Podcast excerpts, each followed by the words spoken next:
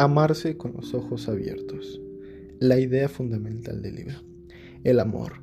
Es simplemente la palabra amor que es lo que le da origen a esta forma de expresión. La forma en que tenemos que vernos realmente para que nos demos cuenta del cómo somos a ojos de alguien más y de la forma en que nos mostramos. La expresión lo es todo.